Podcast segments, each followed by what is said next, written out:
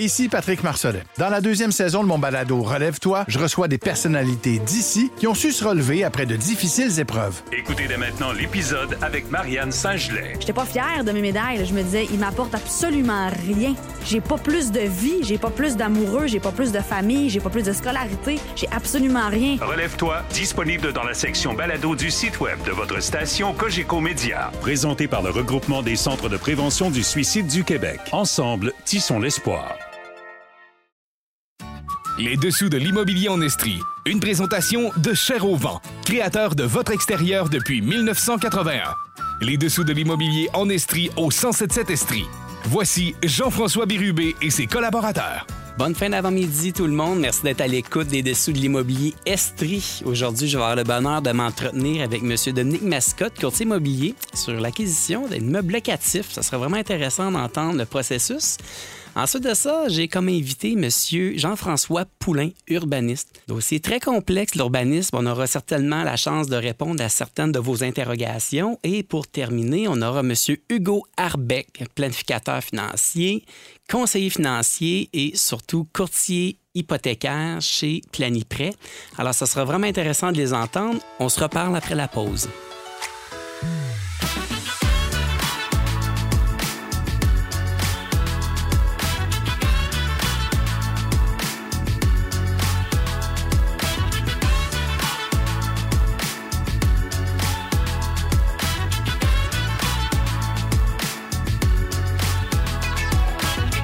Il est courtier immobilier chez Royal Lepage Évolution à Sherbrooke, euh, courtier principalement dans le commercial. Dominique Mascotte, merci d'être là, Dominique. Merci de m'accueillir, Jean-François. C'est un plaisir, Dominique. Euh, en fait, euh, on espère toujours avoir le secret ou pour, pour nos auditeurs qui souhaitent éventuellement faire l'acquisition d'une transaction d'immeuble locatif Oui, résidentiel qu'on va parfois qualifier de transaction commerciale due au nombre de logements résidentiels. Il faut faire la nuance entre les deux. absolument. Tu as eu l'occasion euh, de finaliser l'une des plus grandes transactions mobilières résidentielles dans la région de Sherbrooke, une vingtaine de millions. Félicitations. Merci beaucoup, Jean-François. Euh, ça a été long, ça a été long, un long Oui. processus. Effectivement, puis euh, c'est normal, c'est des transactions qui s'échelonnent sur plusieurs mois, euh, quelquefois des années, euh, ce genre de Mais transaction-là. pourquoi, en fait? Les gens euh, me posent souvent la question, parfois nous disent, euh, j'ai eu la chance de participer avec toi là-dedans, pourquoi c'est si long? Ça doit être une belle rétribution, oui, mais au final, il y a tellement de détails, il y a tellement d'étapes. Euh, On va décortiquer ça un peu pour euh, nos auditeurs aujourd'hui. Absolument. En fait, c'est euh, on, on peut penser que c'est la même chose qu'une transaction assez simple, par exemple comme une maison, mais dans laquelle il y aurait plusieurs conditions à réaliser, plusieurs étapes à franchir. On peut voir ça comme ça. Puis, c'est pas sorcier dans le sens que ce sont souvent les mêmes étapes qui reviennent, mais euh, des fois, euh, selon la complexité du dossier ou de, de ce qu'on a à vendre, euh, ça peut, il peut y avoir des délais très longs. Je te Mais donne qui un qui achète exemple. ça? Qui qui achète ça? Oui, exactement. Bon, quand on tombe dans des, des transactions un petit peu plus grosses comme Ouais. ça, c'est sûr que c'est pas des pas des premiers acheteurs d'un bien immobilier. C'est des gens là, qui ont une structure euh, locative, une équipe d'entretien. Exact, qui ont beaucoup d'expérience. souvent même un comptable euh, maison pour tenir- maintenir tout ça. Là. Ça Ouais. prend. Ça C'est une, une business. C'est une business, c'est des gens qui ont leur réseau, leur équipe, qui savent où est-ce qu'ils s'en vont. C'est des, des grosses transactions. C'est, sûr qu'ils ils ont beaucoup d'expérience, ça n'en est pas à leur première. Fait qu'ils sont pas arrivés là du jour au lendemain. Puis en même temps, nous, Mm. lorsqu'on reçoit ces acheteurs-là, on les qualifie d'une, certaine façon à évaluer c'est quoi le potentiel de rendre cette transaction-là à terme. Bien, c'est sûr, parce que là, si on s'embarque dans une transaction qui va durer 6, 8 mois, un an, puis qu'on est avec euh, des acheteurs qui sont soit pas sérieux ou qui n'ont pas les capacités de mener à bien cette transaction-là, bien, on est mieux de le savoir au départ. Donc, souvent dans ces dossiers-là, ben, c'est des, on les, c'est des acheteurs qu'on connaît. Oui. Parce qu'on, Mais qui proviennent souvent aussi de l'extérieur. Absolument. Fait que c'est des joueurs euh, qu'on connaît, qu'on sait qu'ils sont sérieux, qui sont là. Puis si ça arrive qu'on qu'on ne les connaît pas vraiment, ben on va, c'est sûr qu'on va faire notre en- enquête maison pour savoir à qui on a affaire. Puis notre vendeur va vouloir le savoir aussi, là, parce qu'il veut savoir. euh, Est-ce que la liquidité est la disponible? liquidité est disponible? Est-ce qu'on peut avoir des, des preuves de ça? Est-ce que c'est- comment il voit la transaction? Quel genre de, de délai? Fait que c'est des- de notre côté, nous, comme cour- courtier immobilier, c'est des éléments qu'on va chercher. C'est sûr qu'on on va. euh, on fouille pour euh, vraiment étoffer. euh, Oui, parce qu'en même temps, on veut pas avoir, on veut mettre le temps nécessaire, mais on, parce qu'il faut comprendre qu'un acheteur qui dépose une promesse d'achat euh, sur un immeuble locatif va la déposer avant même d'avoir visité, avant même d'avoir inspecté, avant, avant même d'avoir mis la main sur les baux. Ouais. Donc, il y a forcément une obligation de valider le sérieux, puis on n'est pas à un saut d'humeur près, là, dans le sens que si l'acheteur euh, vit une situation X, on veut s'assurer qu'on n'a pas perdu tout ce temps-là, parce que les vendeurs, eux, de leur côté, ils veulent rendre la transaction en terme. Oui, puis il y a toute la dimension de. On ne cherche pas à. Dans notre jargon, on dit geler le dossier, Ouais. mais on ne veut pas Ouais. euh, bloquer la transaction et passer à côté euh, d'acheteurs sérieux euh, potentiels parce qu'on est, on a pris du temps, on s'est engagé avec un acheteur, puis qui ne serait pas sérieux ou n'aurait pas la capacité pour mener à bien la transaction. Fait que ça, on fait du mieux qu'on peut. Est-ce qu'on peut l'éviter à chaque fois?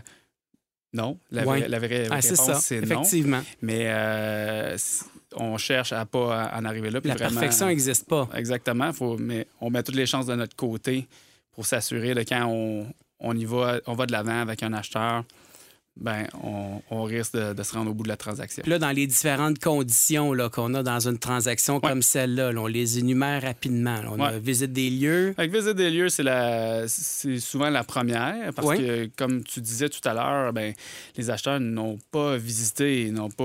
euh, donc, un acheteur qui visite un multilogement aime, aime visiter pour voir l'état des lieux, les rénovations qu'il y a eu. Il aime voir aussi euh, quel type de clientèle il y a là, quel type de locataire il y a sur place?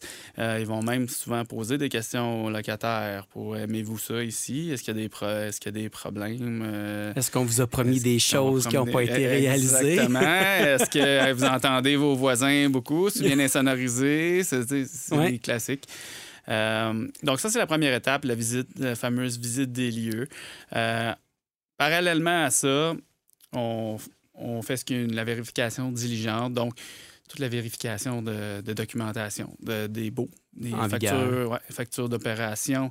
Euh, il, peut y avoir des choses à vérifier avec la ville quant au zonage euh, ou si dans les registres, des choses sur l'immeuble qu'on devrait savoir sur, sur le titre.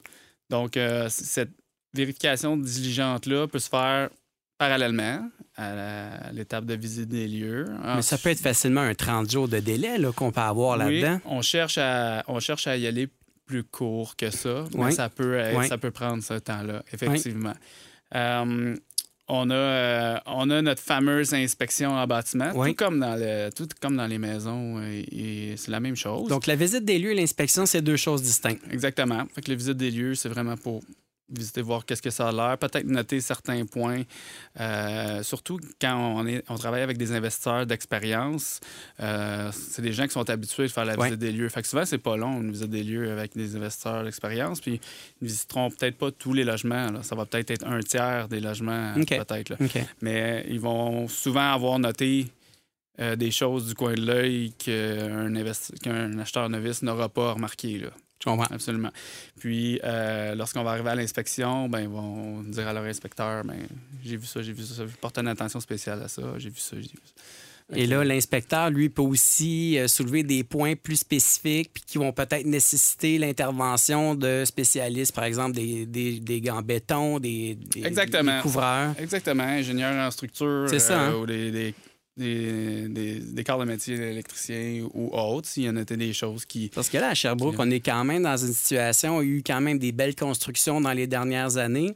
On a euh, des stationnements intérieurs, des systèmes de gicleurs, des ascenseurs. Ça amène quand même une dynamique différente de ce qu'on était habitué là, avec nos immeubles des années 60 où c'était Ouais. des structures de bois, puis qu'en réalité, euh, c'était vraiment des, des, des- des- des constructions plus standards, là, si on pourrait Ouais, dire ben, comme c'est sûr que les normes de construction ont, ont grandement évolué. Là. Puis on- ça se reflète dans les coûts de construction Et dans aussi. le prix des loyers aussi. Dans le prix de Ouais. Exactement. C'est, peut-être un, un autre sujet, mais euh, pour revenir à notre, à notre, euh, transaction, à, à part l'inspection en bâtiment, il y a aussi notre fameuse euh, tests, nos tests environnementaux. Ça, ça peut, être, ça peut être le cauchemar, ça. Hein? Ça peut être le cauchemar, on le souhaite jamais, euh, mais c'est une étape dans les sept logements et plus ou dans les bâtiments euh, commerciaux euh, vraiment purs. À usage commercial. Euh, commercial et, ou industriel. On n'a pas le choix maintenant de traverser. Il n'y a pas une banque qui va aller de l'avant dans un dossier sans avoir une, Une phase 1. Une phase 1. Une phase 1 environnementale, c'est c'est la première étape d'un test environnemental. Donc, c'est simplement de, une recherche historique, une recherche de titres et, euh, avec les antécédents gouvernementaux et municipaux. Et une visite des lieux pour euh, la firme environnementale va vérifier si elle, elle soulève des risques, s'il y a des, des risques potentiels De contaminants. de contaminants. Ça pourrait être aussi loin que, par exemple, euh, en amont, il y a déjà une station de service, puis peut-être un déversement pendant une longue période de, produits pétroliers qui Ça, pourraient avoir voit. contaminé notre terrain. Ouais, on, le voit, on le voit beaucoup dans certains secteurs de la ville. Ouais, hein? Lorsqu'on a soit un terrain ou un- une bâtisse dans ce secteur-là de la ville, on sait que c'est ça qui va sortir parce que ça sort toujours dans ce secteur-là. Auparavant, si, auparavant ça, un dépotoir, euh, ça peut être une euh, réservoir d'huile extérieure ou sous terre Ou même- ou extérieur, même hors ouais, sol ça, qui ouais. peut soulever un, un risque euh, dû là- à son état aussi. Fait Il y a une multitude de... de- Et là, de Dominique, facteurs. ce qu'il faut savoir, c'est dès qu'on fait la phase 1 et qu'il y a 1% de doute ou même moins un, le risque minime d'un contaminant, on passe en phase 2. Oui, Et là, c'est le carottage, analyse de sol, à savoir, y a-tu des contaminants ou s'il n'y en a pas? Puis là, le propriétaire, il se croise les doigts. Exactement. On est bien content quand la, quand euh, la phase 1 ne recommande pas une phase Exact. 2. Euh, c'est merveilleux côté, euh, côté délai, côté Délai. Oui, délai, il faut en parler Ben un peu. Hein? délai, Test environnemental, phase 1, c'est quoi, deux mois actuellement? On peut être à 45 jours dans le meilleur 45, des mondes, mais ça peut, ça peut être plus long que ça. Puis après ça, la phase 2, ben là, ça, ça dépend ce qu'elle nécessite selon le rapport de phase Ouais. 1, parce qu'il peut y avoir des, des phases 2 qui sont euh, très, je te dirais, assez simples à réaliser, mais il y en a d'autres qui peuvent être pas mal plus compliquées selon le risque de contaminant et la profondeur et le... Donc, euh, ça, le phase 2, comme tu disais euh, tantôt, euh, c'est une boîte à surprise Ouais. euh, qu'on ouvre. Puis là, Ouais. là, effectivement, ça peut ressortir que on est correct. Les, contaminants sont jugés qui respectent un seuil, un seuil maximal pour la, Puis on rentrera catégorie. pas dans trop les détails, Ouais. mais euh, un une bâtisse commerciale ou industrielle a un seuil de contamination euh, acceptable, alors que dans le résidentiel, il doit être quasi nul, je me trompe pas. Exactement. Donc, plus, euh, plus on va vers l'industriel, plus on, on est, je vais dire, une forme de tolérance. Une forme de tolérance. Exactement. Puis, euh, commercial, encore là, il y a différents euh, grades, là, mais effectivement, dans le résidentiel, on en laisse pas mal moins passer. Là. Nick, on va prendre une petite pause de temps d'une Oui. publicité.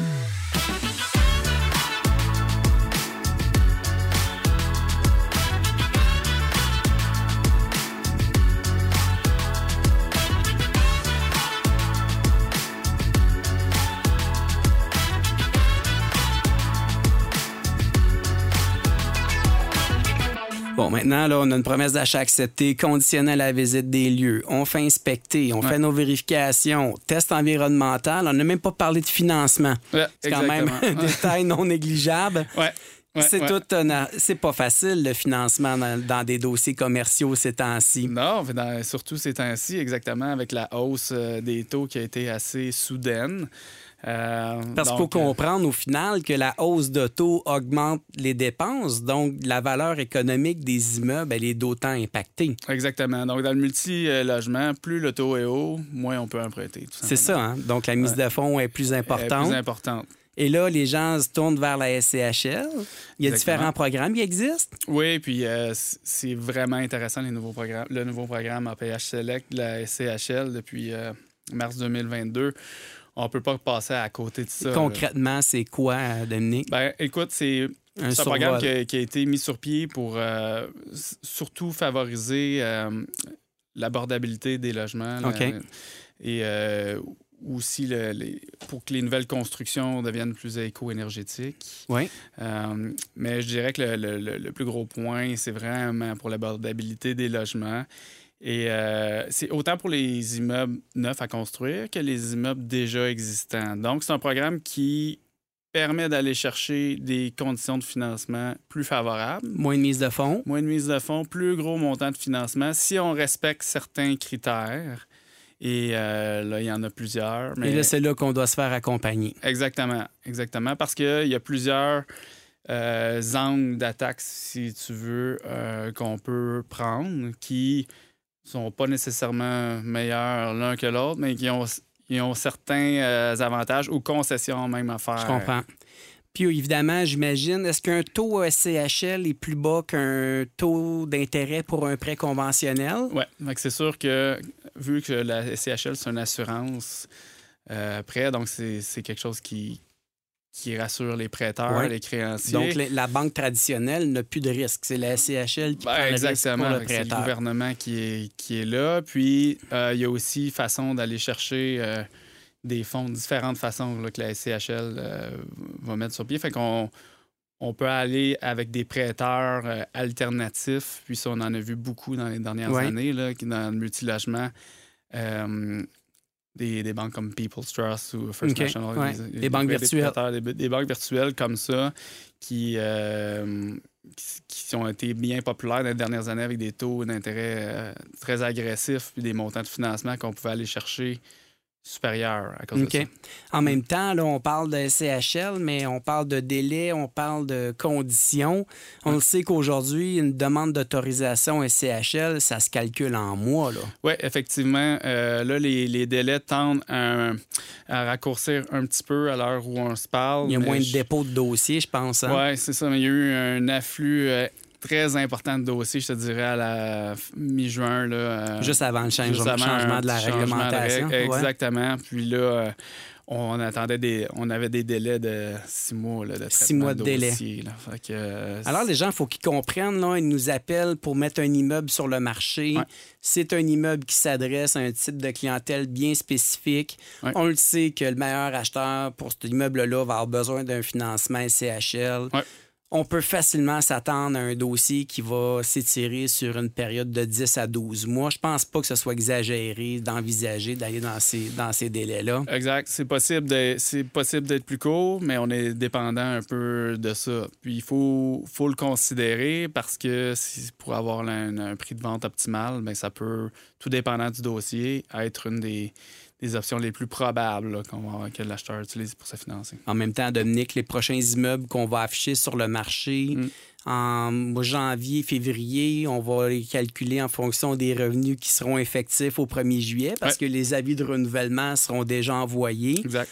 Donc, il y a tout le temps de dynamique, il y a une période, il y a aussi la fiscalité aussi. Je pense que les gens qui veulent vendre, de savoir ce que c'est une bonne idée d'encaisser le produit de la vente de ma maison en 2023 en 2024. C'est quand même fascinant, là, ce milieu-là. Ça, c'est vraiment important. c'est souvent, je me rends compte, sous-estimé euh, hein? la, pointe, de la, la, part de nos vendeurs ou des, des, gens en général, juste qui prévoient la vente de leur... Euh, de leurs actifs immobiliers. C'est quelque chose à vraiment pas négliger parce que l'importance de la dimension de la fiscalité, c'est propre à un dossier qui est propre à chacun. Hein. On a des situations différentes, tout le monde. Souvent, on a des, des, gens qui nous appellent pour mettre en vente. On fait une première rencontre. Après ça, on les perd pour six mois parce qu'ils font les vérifications qu'on leur a suggéré de faire. Pour finalement nous donner l'immeuble 8-9 mois après. Mm-hmm.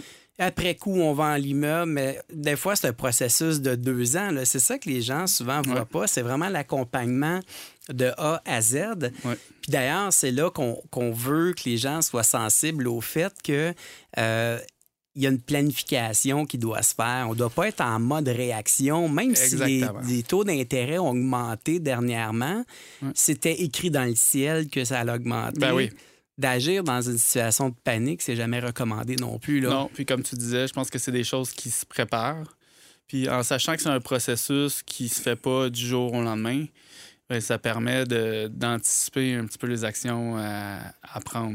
Quand on parle de, préparation, ça peut être aussi d'engager la firme environnementale avant même la journée 1 de la mise en vente. On peut gagner du temps comme ça, aussi. Certificat de localisation aussi. Oui, effectivement. Qui, souvent, euh, qui date souvent de plus de 10 ans, donc on doit le refaire. Sans compter les surprises que lui peut nous, euh, nous sortir euh, pendant la mise en vente. Effectivement, on en voit, on en voit de toutes hein? les on couleurs. on a déjà vu des immeubles de 7-8 logements mais finalement, c'était zoné pour du 6. Là, Oups, on réalise qu'il y a un ou deux logements non conformes. Exact. Donc là, on se rend au financement, le zonage n'est pas bon, le dossier, toute la structure est à revoir de A à Z. Ouais, là. il y a des, des- des devoirs à faire, puis on retourne, puis... euh, C'est un peu comme euh, jouer à Tetris, hein? s'assurer que tous les blocs rentrent un dans l'autre Ouais. au bon moment ouais, pour pas exact. qu'ils tombent trop vite.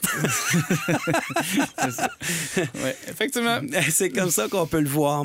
Euh, Dominique, c'est vraiment intéressant de pouvoir aborder euh, le sujet du multilogement avec toi. Euh, Écoute, je tiens quand même encore une fois te féliciter pour ta- la belle transaction euh, que tu as accomplie euh, dans Jacques Cartier. Je pense que ça avait eu quand même aussi des bonnes retombées au niveau du droit de mutation à la ville de Sherbrooke. C'est un total de combien? Ah, ben une transaction comme celle-là, c'est euh, en haut de 500 000 de 500 000 limitation, ouais. d'entrée Ouais, ouais. d'argent pour la municipalité. Direct. On va peut-être arrondir la fin d'année pour le budget de la ville de Sherbrooke. Dominique Mascotte, courtier immobilier chez Royal Lepage, Évolution à Sherbrooke. Merci beaucoup. Comment on fait pour te rejoindre, Dominique? Simplement euh, au bureau 820 20.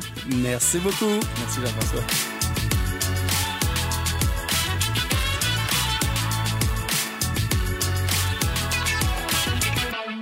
Il est urbaniste Jean-François Poulain.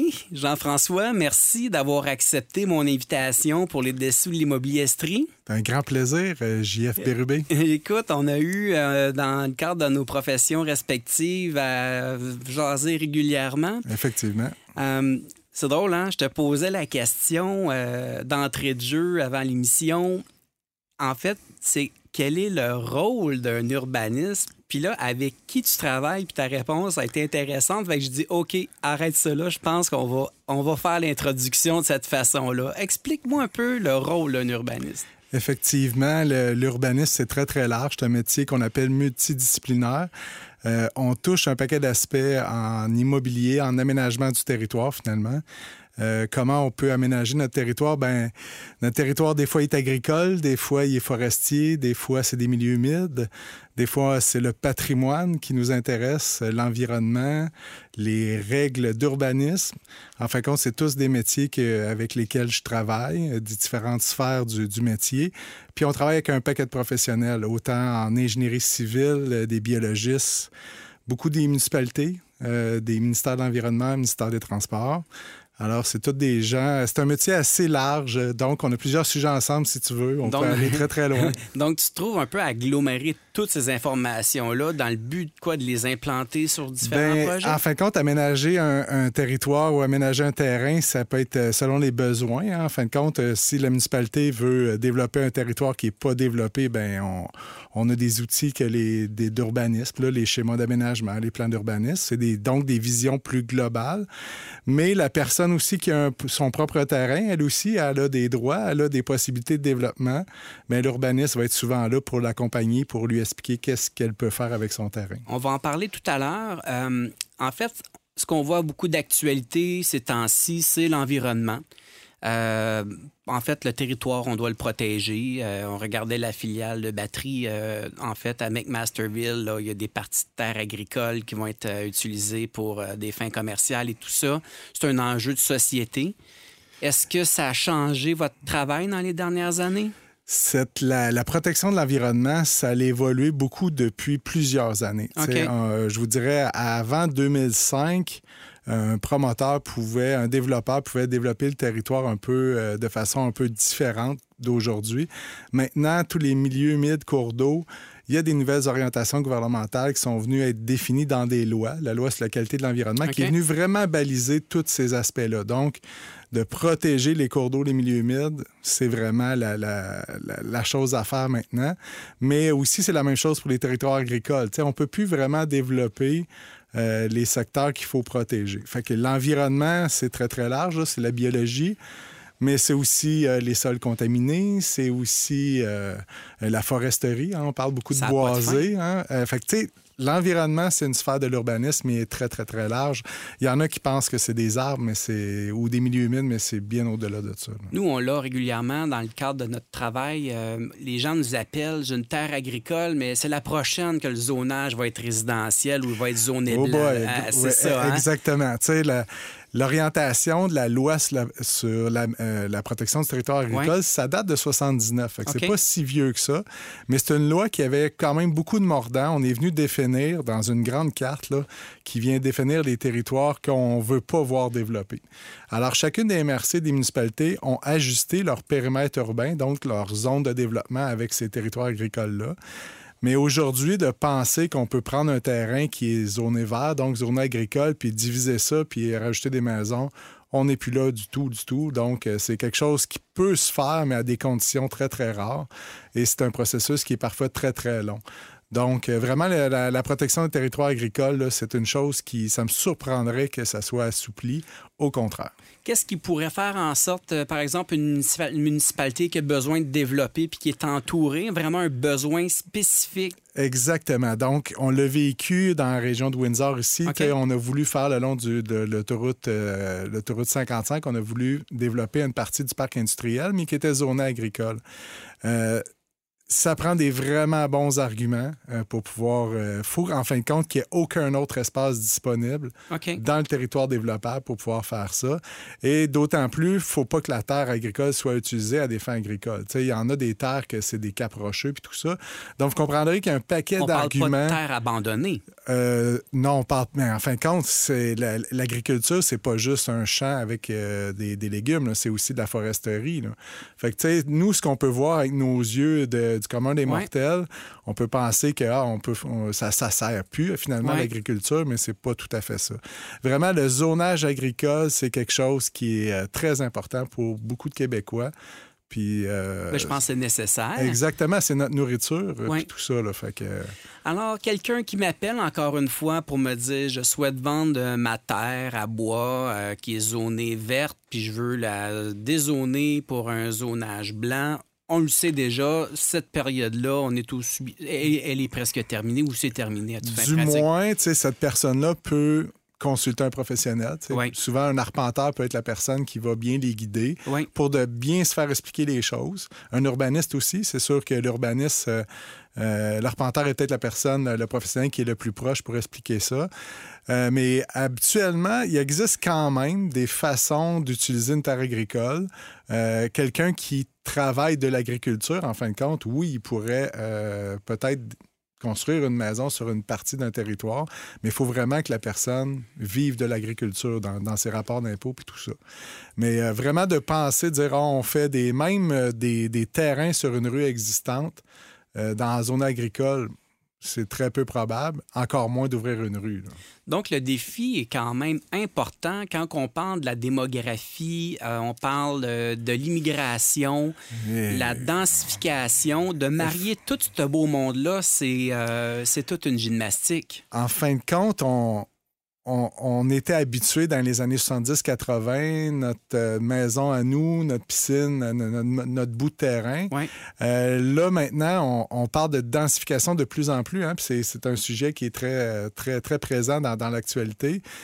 Euh, la, la densification, bien sûr, les périmètres urbains. La municipalité sont venus mettre un- une ligne autour de la ville puis dire on va développer à l'intérieur de ce périmètre urbain-là parce qu'on a les services, on a les usines d'épuration, on a les pompiers, on a les poubelles, on a les réseaux routiers, on a la proximité du transport actif, puis on arrête d'ouvrir des rues un petit peu partout. Et, et j'aimerais dire une chose, les gens, ce qu'ils oublient parfois, c'est que les installations, peu importe ce qu'elles sont, qu'elles soient utilisées à pleine capacité ou à 20 il y a une durée de vie limitée.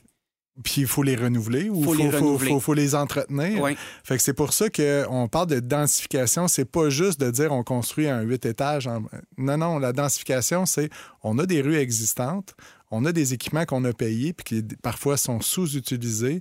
Allons densifier dans ces secteurs-là. Fait que euh, des fois, ça peut être juste un terrain existant qu'on vient y ajouter une annexe, y ajouter des logements. Euh, les municipalités de plus en plus regardent justement à offrir cette densification douce-là qui appelle donc à l'intérieur du déjà bâti. C'est jamais simple non plus parce qu'il y a le phénomène pas dans ma cour aussi. Oui, hein. c'est ça. Hein? Puis, tu sais, on, on veut pas non plus euh, faire quelque chose qui, qui va jurer un peu dans, dans- dans le décor Ouais. parce qu'on a un souci de, soit de patrimoine ou d'architecture. Mais il y a des outils que les urbanistes ont, qui sont des outils réglementaires que les municipalités utilisent, qui est que c'est possible d'intégrer de la densification de façon intelligente. Puis je crois que c'est une avenue que les villes n'auront pas le choix de prendre. Puis les gens, ben, veut, veut pas, euh, ça se peut qu'à côté de chez vous, ben, la, la maison unifamiliale, dans X années, devienne un duplex. Puis euh, euh, c'est à souhaiter que, qu'on, s'ajuste aussi au niveau des transports en commun. De densifier, ben, Ouais, c'est pas nécessairement d'augmenter l'automobile. Puis en même temps, je pense qu'il y a, il y a une volonté politique au niveau du fédéral, provincial. La réglementation, euh, évidemment, ça doit passer par les municipalités. Mais à un moment donné, il y a aussi des réalités différentes d'une munici- d'une municipalité à l'autre. Montréal n'a pas les mêmes défis que Sherbrooke, par exemple. là. Effectivement. Au Québec, on est géré par la loi sur l'aménagement et l'urbanisme, qui est en cours de révision actuellement. OK. Fait que, il y a des nouveaux pouvoirs qui s'en viennent pour les municipalités pour justement euh, faire en sorte qu'on puisse densifier des, des territoires, même s'il y a deux, trois Gaulois qui veulent pas cette densification-là. Lorsque c'est un but commun, Oui, on l'a vu avec les garderies. oui. Les garderies, il y avait souvent d'opposition des résidents autour pour avoir une garderie. Bien, le gouvernement provincial est venu à modifier sa loi pour autoriser les municipalités d'autoriser des garderies par une décision du conseil municipal. Nonobstant si le voisin veut ou veut pas, parce que pour le bien public, ça nous en prend des garderies. Est-ce qu'on parle de référendum, là? Là, justement, pour la notion de garderie, ben, on n'a pas à passer l'étape du référendum. Donc, ça a été exclu par la loi. Exactement. Puis il y a plusieurs sujets comme ça, les résidences intermédiaires ou d'autres, c'est souvent des usages qui avaient beaucoup de consta- contestation, mais qui sont un besoin De société. de- de société. Mais le gouvernement est en train d'ajuster ces choses-là. Fait que tantôt, quand tu me parlais de va falloir densifier, va falloir pour nos nouveaux arrivants, puis même pour nos enfants, puis nos aînés qui, qui veulent vendre leur maison, puis se trouver un logement qui serait intéressant pour eux, bien oui, il va falloir venir densifier dans notre périmètre urbain. Puis oui, on, on devra, euh, je pense, bien informer la population de ce qui est possible, puis que on a de plus en plus d'outils informatiques. Là. Les gens, maintenant, ils achètent un terrain, ils sont en mesure de regarder dans les, les outils informatiques des municipalités qu'est-ce qui peut être fait à côté de chez vous? Peut-être une bonne idée Fait de le faire avant d'acheter. hein? Exactement. Toi, par ton métier, tu le sais très Ouais. bien. Les gens euh, euh, pensent qu'il ne se passera jamais rien dans le boisé à côté de chez vous, mais regardez dans, dans les outils d'urbanisme. Souvent, il y a des cartes interactives dans les municipalités. Là. Toutes nos municipalités ici, euh, en Estrie, Magog, Sherbrooke, Granby, on a tous les outils pour bien informer les gens de qu'est-ce qu'il peut y avoir à côté de chez, chez vous. Puis des fois, ben effectivement, il n'y aura jamais de développement. On parlait de territoire agricole Ouais. tantôt. Tu vas le voir que c'est zone agricole, puis ça me surprendrait beaucoup que ça change. Fait que c'est un choix de vendre ou d'acheter une propriété en, en connaissance de cause. Fait que de bien parler, en- encore une fois, pas obligé de parler avec l'urbanisme, mais tu peux t'informer à ta municipalité. Tu peux parler à ton arpenteur, encore une fois, qui, dans son certificat de localisation, vous allez voir, il en parle du zonage mu- municipal. Et on a des outils qui existent. Les gens ne Ouais. sont pas laissés à eux-mêmes là-dedans. En même temps, on parle de densification. Euh, ça nous arrive que les gens ont une propriété à vendre avec un beau grand terrain, puis que là, whoop, on réalise que c'est un ancien terrain double qui a été euh, finalement fusionné au fil des années. Euh, c'est possible de subdiviser ces terrains-là, évidemment qu'il doit y avoir différentes conditions. C'est quoi le processus, Jean-François? En fin de compte, euh, subdiviser un terrain, euh, il existe le règlement de zonage. Le règlement de zonage, c'est... Ça, par- c'est dans toutes les municipalités. Exactement. Toutes les municipalités ont un règlement qui vient définir les dimensions minimales d'un terrain, les usages que tu peux y faire, les, les marges que tu dois respecter avec tes lignes de l'eau euh, en- entre les bâtiments. Mais ça, en fin de compte, tu as un terrain qui est grand, qui a, qui a de l'espace. Bien, pour le subdiviser, il faut que tu regardes justement cet outil réglementaire-là, puis ils vont dire, ben ça prend un frontage de X mètres, ça te prend une superficie minimale de X mètres. Puis là, ben souvent, l'exercice, tu vas le faire avec l'arpenteur qui, lui, va regarder mon bâtiment existant. faut pas que je le rende non conforme. Fait que des fois, on voit ça, on se promène dans la rue, on voit une maison, mais plus au centre du terrain, ben pour le subdiviser, faut pas que tu rendes non conforme ton bâtiment actuel. Fait que, Je comprends. fait que tu as quand même un petit exercice là, de géométrie à faire pour s'assurer que ça fonctionne. Puis l'autre chose aussi, c'est que ça prend des cases de stationnement. Les, les- les municipalités Tout exigent ça est des- réglementé. tout ça est réglementé. Fait que faut aussi que tu laisses de l'espace de stationnement pour ton bâtiment existant puis pour ton futur terrain que tu veux développer. Fait que, donc, il y a des règles d'urbanisme. Il y a aussi d'autres choses qu'il faut savoir, c'est que ben, ça, si on est dans le périmètre urbain, il y a des services. hein. Il, y a, il y des tuyaux pour l'égout, Ouais. l'aqueduc, euh, les, et sanitaire. Donc, tu devras payer pour rajouter des services sur ce terrain-là. Donc, ce terrain-là que exemple que c'est possible de subdiviser au niveau de la réglementation, mais il va falloir payer des frais pour ramener les services devant ce terrain-là. Parfois, c'est desservi, mais non raccordé. Donc, les services passent, passe devant. dans la rue, mais il n'y a pas justement le, le- le- le poteau de service qu'on peut voir ou la, comprends. la, la valve à eau qu'on voit souvent dans, dans- dans les centres des terrains. Elle n'est pas là. Fait que ça, on peut parler de- d'excavation puis de, de, De coûts importants. De coûts là, de plusieurs milliers de dollars qu'il faut, euh, va falloir payer au permis de lotissement quand on va subdiviser. Il y a une autre chose aussi, certaines municipalités vont exiger des frais pour des frais- ils appellent ça pour euh, aux fins de parc. C'est-à-dire que de parc. Exactement. On, on va, on va souvent euh, mentionner ça comme ça. Tu subdivises, tu vas emmener une maison de plus, des unités d'habitation de plus. Donc, la municipalité, elle, ce qu'elle veut faire, c'est s'assurer qu'elle puisse aller chercher des sous pour payer justement les parcs ou les autres équipements.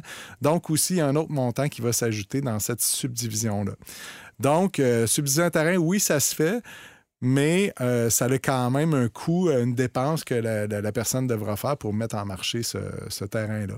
Mais euh, de plus en plus, euh, les gens regardent ces terrains-là parce qu'il y en a de moins en moins Ouais. des nouvelles rues. Donc, euh, Ouais. effectivement, mais je reviens, le zonage, quand c'est un secteur de maison unifamiliale, souvent, tu vas pouvoir reconstruire un unifamilial. Donc, ça ne veut pas dire que tu peux subdiviser, que tu peux nécessairement construire un triplex ou un quadruplex. là. Il y a une certaine harmonie dans les quartiers. Fait que des fois, il faut, faut valider si ça vaut vraiment la peine. Puis il y en a des fois au niveau patrimonial aussi, c'est pas possible. Souvent, on a des zones dans, dans, dans des vieux secteurs. C'est du cas par cas, hein? C'est vraiment. euh, c'est euh, possible de le faire avec euh, des professionnels Oui. euh, euh, ou, ou consulter sa municipalité. Sans oublier qu'un terrain vacant, on paye les taxes en double. Exactement, mais c'est jamais pareil d'une municipalité à l'autre. Mais ici, à Sherbrooke Ouais. ou dans plusieurs villes au Québec, Ouais. les municipalités ne veulent pas rester avec des terrains Exactement. vacants. Fait qu'en fin de compte, ce qu'ils vous chargent, si votre compte de taxe est à 1000 pièces, s'il n'y a pas de construction, ben, il va être à 2000. Fait que... Jean-François Poulain, urbaniste, on aurait pu en parler, je pense, oui, pendant hein. 45 minutes, une heure. On Je vais- parlait de, de, de- de discipline assez large. Là. Euh, Oui, exactement. Vraiment très intéressant. Merci beaucoup. Alors, si vous voulez réécouter euh, l'émission, vous pouvez, aller directement sur le site web de 1077 FM ou télécharger l'application Cogeco. Les dessous de l'immobilier en Estrie au 1077 Estrie. Voici Jean-François Bérubé et ses collaborateurs. Il est courtier hypothécaire, conseiller financier, planificateur financier, Hugo Arbeck de Planiprêt. Bienvenue, Hugo, à mon émission euh, Les dessous de l'immobilier Estrie. Merci beaucoup, Jean-François. Comment Je ça- Honoré, merci. Ah, ça me fait plaisir. On sait qu'actuellement, le domaine de l'immobilier est en, quand même en grand changement. Le taux directeur qui a augmenté, un peu plus de faiblesse au niveau de la demande euh, des acheteurs parce qu'il y a un peu d'incertitude. Oui. Euh, comment ça se passe sur le terrain présentement au niveau des courtiers hypothécaires? Euh, ça se passe bien, mais nécessairement, on a vu une, sorte de, ralentissement au, fil, euh, cours de l'année, nécessairement. Euh, les gens sont plus inquiets, les gens veulent plus se renseigner sur qu'est-ce qui se passe. Donc, je pense que c'est aujourd'hui le moment où il faut le plus être bien accompagné en, en immobilier. C'est pas en réaction, c'est plus de le planifier, de regarder comme par exemple euh, les actifs immobiliers. Certaines personnes euh, qui souhaitent acheter une propriété ou se loger commencent à évaluer euh, peut-être de vendre d'autres actifs immobiliers plutôt que de les garder. Peut-être qu'on sent un certain, un certain plafond au niveau des valeurs marchandes. Est-ce que c'est ce qu'on vit aussi par rapport à la, la clientèle qui vous contacte? Bien, la clientèle qui nous contacte, sont, ils se font un petit peu peur avec les taux des marchés qui sont, euh, qui sont de plus en plus élevés. Puis ils entendent aussi, monsieur, madame, tout le monde, leurs amis qui sont inquiets avec leurs hypothèques. Euh, donc, ceux et celles qui n'ont pas encore de biens immobiliers, qui en veulent, euh, ben, nous contactent pour se renseigner, voir c'est quoi leur pouvoir d'achat et finalement se rendre compte si euh, c'est bien de commencer à regarder cette année ou d'attendre l'année prochaine, mieux outillés avec un peu plus de placement pour leur mise de fonds, etc. Donc, c'est C'est une étape quand même importante pour des acheteurs. Parce qu'en Oui. réalité, là, de prendre, il n'y a jamais de bon moment. J'ai eu l'occasion d'inviter euh, d'autres invités dans le passé. Euh, puis à un moment donné, ce qu'on a évalué, c'est oui, il y a toujours la question du taux d'intérêt, la valeur des propriétés. Mais il y a quand même une réalité qu'on a besoin d'un toit, on a besoin de se loger. ouais. Mais en même temps, Hugo, euh, on est quand même dans une réalité aujourd'hui où quand vous, on autorisait le financement, même un taux directeur qui était très bas, euh, vous deviez qualifier le client avec un taux d'intérêt qui était supérieur. Comment ça Ouais. marche exactement? En fait, il faut, qualifier les gens avec un- le taux d'intérêt qu'ils souhaitent, soit un taux fixe ou un taux variable, selon leur, leur, euh, leur souhait, leur désir. Et ça, c'est à nous de leur euh, prodiguer des conseils à ce niveau-là. Mais pour qualifier la personne, il faut toujours ajouter un 2% de plus Supplémentaire. sur le taux d'intérêt.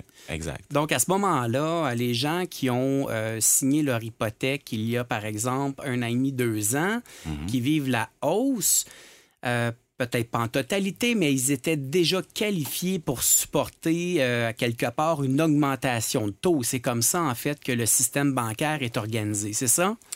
il était supposé euh, être suffisant, selon moi, selon Ouais. ma perspective. On se disait 2 c'est un, c'est un beau... Une zone de confort. Une zone de confort, le 2 Oui. Mais on, on voit depuis mars de l'année dernière que le taux d'intérêt variable a augmenté de presque 5 5 en Wow. un an. 4,75 si mes chiffres sont exacts. Les gens sont préoccupés. euh, Oui, c'est sûr. Je lisais un article, euh, justement, une statistique que Roy Lepage ont sorti. Là, actuellement, là, il y a 28% des prêts qui sont à renouveler d'ici la prochaine année et demie. Ça représente environ 680 400 Québécois qui vont avoir à renouveler leurs prêts. Euh, 79% de ces gens-là sont préoccupés par cette hausse-là.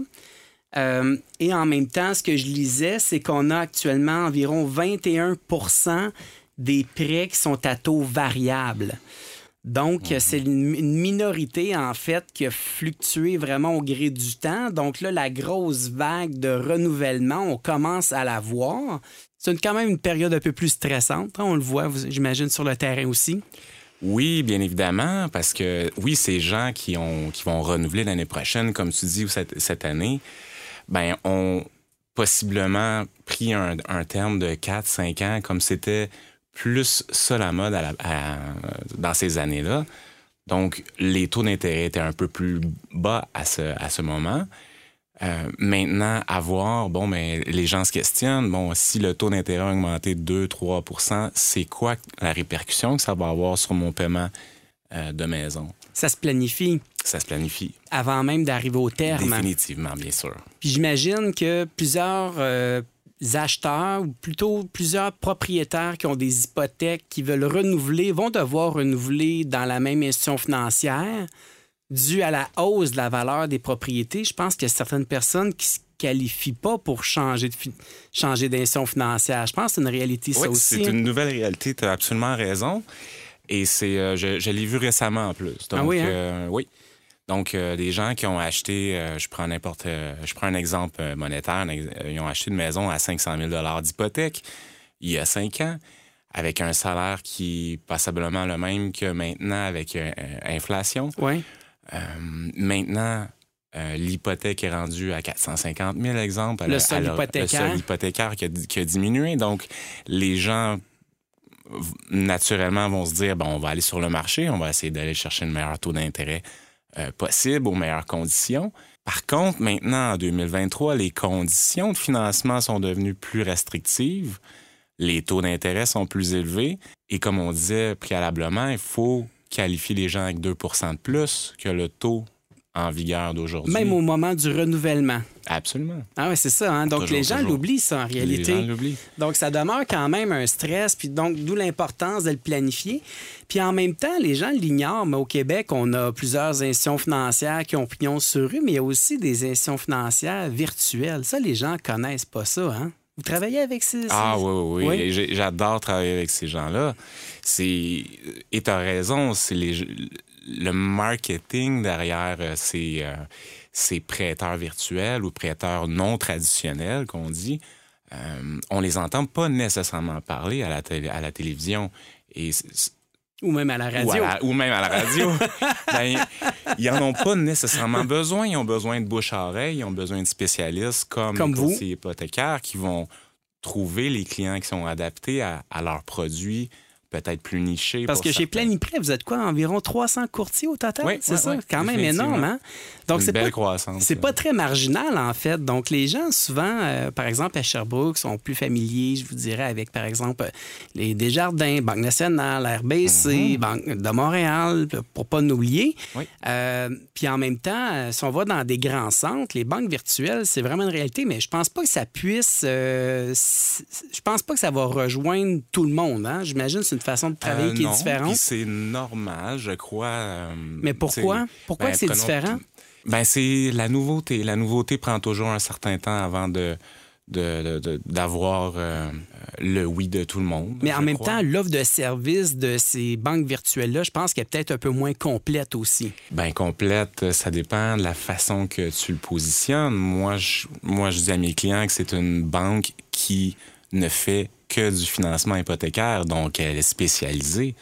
À, à défaut d'aller essayer de chercher d'autres produits, peut-être après la vente pour, pour faire des ventes. Mais euh, si moi, par exemple, là, je vais être accompagné de A à Z Oui. avec mes placements, avec mon prêt hypothécaire, je désire avoir une carte de crédit, est-ce que les banques virtuelles offrent ce service-là? Je ne crois pas, non. Non, c'est ça. hein. Je pense que là, vraiment, on va être vraiment plus spécialisé dans du Oui. prêt hypothécaire à des taux plus compétitifs. Exactement. C'est vraiment plus compétitif? Ben, ça va dépendre parce que De la période ou, euh, là on amène des nouveaux euh, des, des nouveaux concurrents dans une compétition saine. Oui. Donc nécessairement les taux d'intérêt de chacun va va changer. La compétition devient de plus en plus féroce. Donc tout le monde veut une part de marché. L'offre de service est différente. L'offre de service est différente et là où je voulais m'en venir, c'est bon, un, un prêteur virtuel va peut-être segmenter ses clients plus spéci- euh, spécialement, exemple, euh, pour des travailleurs autonomes, Ah oui, OK. euh, pour des, des nouveaux arrivants, pour des gens qui, euh, peut-être une, une banque traditionnelle aurait plus de réticence ou de difficulté à se faire... OK. Donc, ça fait une offre plus complète dans le marché, mais ça demeure toujours une banque à charte canadienne. Oui. Toujours. Ben, en fait, euh, tu sais, la, la plus grosse en ce moment, c'est euh, First National, OK. un nom canadien. Bon, sont, euh, ils ils existent depuis le 1988. OK, quand mais même. ils ont 140 milliards de prêts sous gestion. OK. On n'entend jamais vraiment parler. Nous, dans le milieu, mais monsieur, madame, tout le monde, c'est assez rare qu'on entend parler de, de ces gros Mhm. Ben, joueurs-là. c'est- ça. C'est c'est les courtiers hypothécaires qui, selon la situation des gens, whoop, on voit tout de suite, ah, vous êtes, vous pourriez bénéficier d'un prêteur virtuel pour telle et telle raison. Mais un prêteur virtuel, est-ce qu'on réussit à parler à quelqu'un dans ces institutions financières-là? Euh, oui, en fait, ben le, le- moi je dirais la première personne, c'est le courtier hypothécaire. OK. Euh, Qui fait la passerelle Qui d'emblée. fait la passerelle. OK. Mais euh, ces prêteurs virtuels aussi ont des services à la clientèle et euh, aussi euh, ils ont de la technologie qui sont innovatrices parce qu'ils sont plus récents sur dans l'industrie. Donc, ils sont venus avec une plateforme informatique pour leurs clients. Euh, les clients peuvent aller en ligne, changer leur paiement mensuel pour des paiements aux deux semaines. Il y a des, vraiment des belles choses avec ces Donc, tu parlais de nouveautés. Il y a quand même beaucoup d'éducation à faire au grand public. Oui. Maintenant, au final, si quelqu'un ne se sent pas tant bien dans cette formule-là, les institutions financières, tra- les institutions financières traditionnelles sont toujours présentes. Est-ce qu'on. on- Hugo, est-ce qu'on sait approximativement c'est quoi les parts de marché des banques traditionnelles ou caisses traditionnelles? Quand- Est-ce qu'on a Euh, oui, mais au? Québec, tu avais raison tantôt là, que le Desjardins est à la hausse là, euh, à 40 l'année même, dernière. quand même, hein? C'était les statistiques de l'année dernière. Suivi, euh, c'est Banque nationale qui était à 13 Banque. Royale 10, BMO 7, TD 6,6. Donc, ça demeure au final, les banques virtuelles, un, un produit existant, mais ça demeure quand même marginal. On peut peut-être envisager Ah, que dans le ben. futur, ils vont prendre des parts de marché un peu plus grandes, peut-être avec les jeunes qui sont un peu plus à l'affût des technologies puis ces choses-là. J'imagine Oui, que oui, ça doit pouvoir euh, avoir un impact aussi sur Mhm. le type de clientèle qu'ils vont recruter. Oui. Donc, sur, sur les, euh, la situation euh, précise de chaque personne, ça pourrait être un, avantage d'aller vers eux. Euh, comme ça pourrait être un avantage pour moi de dire, ben non, c'est le, le- le- le prêteur traditionnel qui, pour toi, ta situation financière, ton revenu, ton salaire, ben, telle banque est meilleure quand même. Là, le courtier immobilier en moi là, va te poser la question. Là. J'ai une demande de financement, là, puis on est pressé, puis on a besoin d'avoir une réponse rapidement. là. en ce moment, là, quelle institution financière répond le plus rapidement? Est-ce qu'on a des délais similaires ou s'il y en a qui sont vraiment euh, en position euh, pour gagner du temps? Est-ce en position de force. Ou en position de force? Euh, dépendamment de si le dossier est bien préparé Ouais, avant de faire la demande, règle générale, les prêteurs sont pas mal tous, ils répondent pas mal tous en même temps. De notre côté, du côté des courtiers hypothécaires. Puis Là, je parle de 24 à 48 heures, on a au moins l'analyse préliminaire du dossier. Et là, est-ce qu'il manque des conditions? Est-ce qu'il manque un document à, am- à amener pour finaliser le dossier? C'est souvent ça qui euh, retarde la décision finale, mais en 48 heures, on est pas mal convaincu. de Donc, si dans quelqu'un veut faire une demande de prêt, mais qui ne nous fournit pas les documents nécessaires, c'est possible que les délais s'allongent. hein? Exactement. Ben, moi, j'ai- toujours dit que je, je travaille pour le client, mais si le client m'amène pas les Les documents. documents pour travailler, ben Exactement. j'attends. Mais Hugo Arbeck, euh, planificateur financier, conseiller financier, courtier hypothécaire chez Planiprêt. Merci encore une fois pour ton temps. C'est très, très, très intéressant l'information que tu as donnée. Bonne Merci journée. énormément.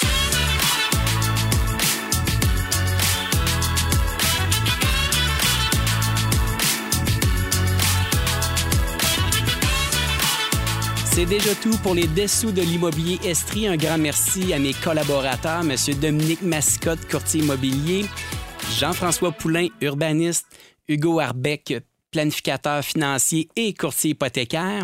Vous pouvez partager l'émission ou la réécouter sur le site de 1077 dans la section rattrapage ou via l'application Cogeco sous la section balado.